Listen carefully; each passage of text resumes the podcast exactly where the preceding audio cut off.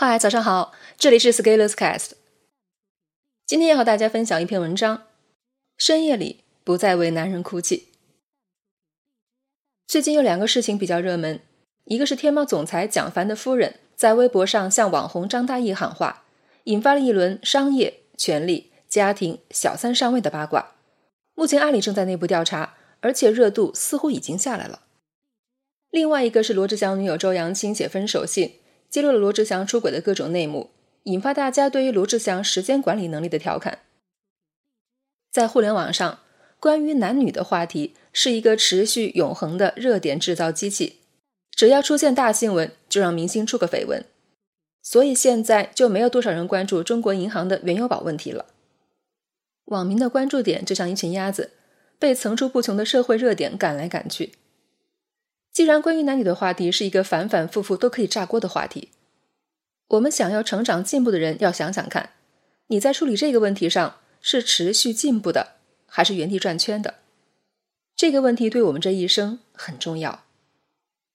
不要光看明星和谁好上，然后你感到难受，不相信爱情，他们怎么过真的和你没有什么关系。你需要想想你自己的日子要怎么过。最理想的情况。你可以遇到一个靠谱的伴侣，你们一起升级打怪，相互扶持，相互补台，以家庭为单位，在社会中发展越来越好。原来是一个人创造收入，现在是两个人集体劳动，共同创造收益。这样，你的下一代可以在你工作的基础上再创佳绩。但是，当需要合作的时候，最好的情况往往不容易发生。由于存在工地悲剧，所以最后我们会遇到最差的情况。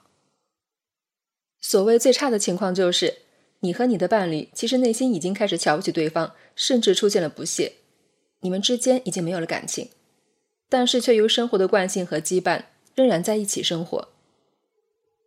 在精神上，对方已经不能给你满足；在肉体上，也不能给你满足；在经济上，虽然说钱不多也够用，所以各花各的。剩下唯一能把你们团结在一起的，就是孩子了吧？不知道这种生活状态在你的周围是不是常见？如果你认为是，其实不能算错误的看法。平庸的生活本来就是这个样子嘛。你就想想，在任何一个领域，表现最好的永远是少数，大部分人都是中不溜，处于最好与最差之间。这里有一些毛病，那里有一些问题，然后凑合一下就过去了。你想想，你在其他领域是不是也表现平平？不要忘记了，情感的幸福也是一个领域。所以在感情上，在家庭生活中，也会很普遍是这个样子。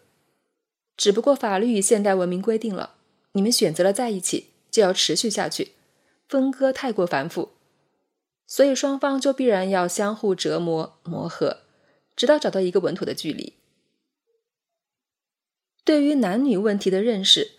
我建议大家还是通过阅读一些正规严肃的科学研究来获得一个深刻的认知。比如去年心理学读书，我们读了进化心理学之后，很多人对两性关系会有新的理解。如果你愿意花时间读一下这本书，从本性上就能对男女的底层动机会有比较本质的认识。比如男性的精子便宜，所以从进化繁衍来看，寻找到处投放的机会更有利于繁衍下一代。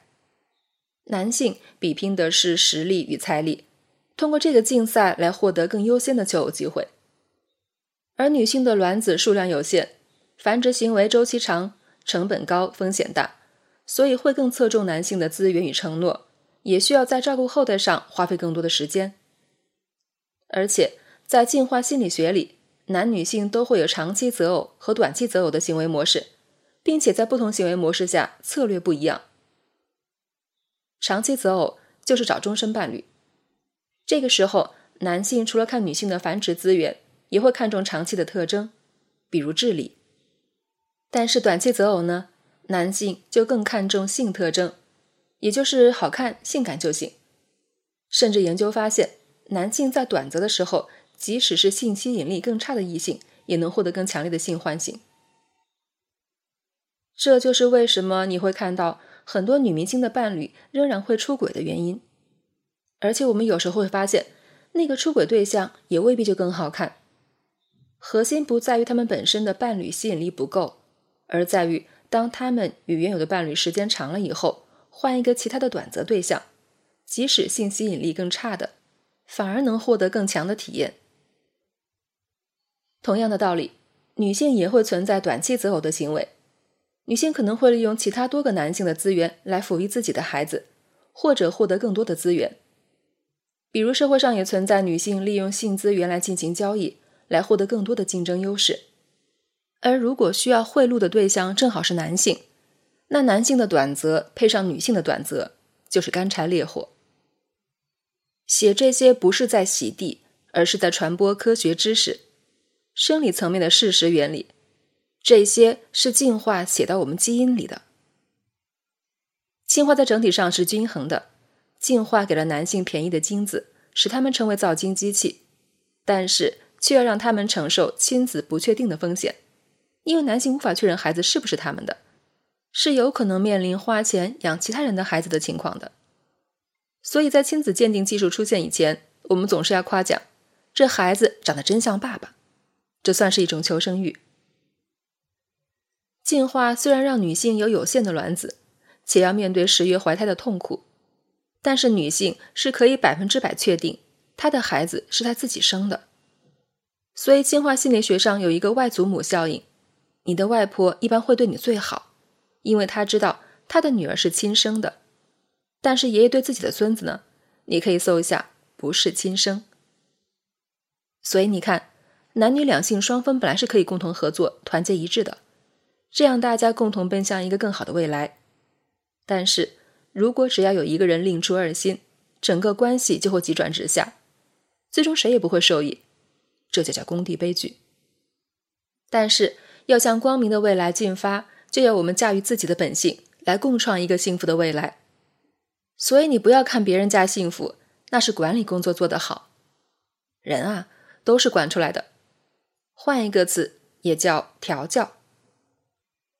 最近我收到了几条反馈，大家说我管理学读书布置作业太难了，但是又感觉管理学真香，所以没办法，只好边哭边做，边做边哭了。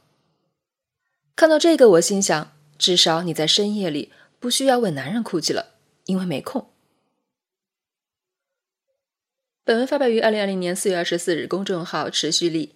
如果你喜欢这篇文章，欢迎搜索关注公众号“持续力”，也可以添加作者微信 f scalers 一起交流。咱们明天见。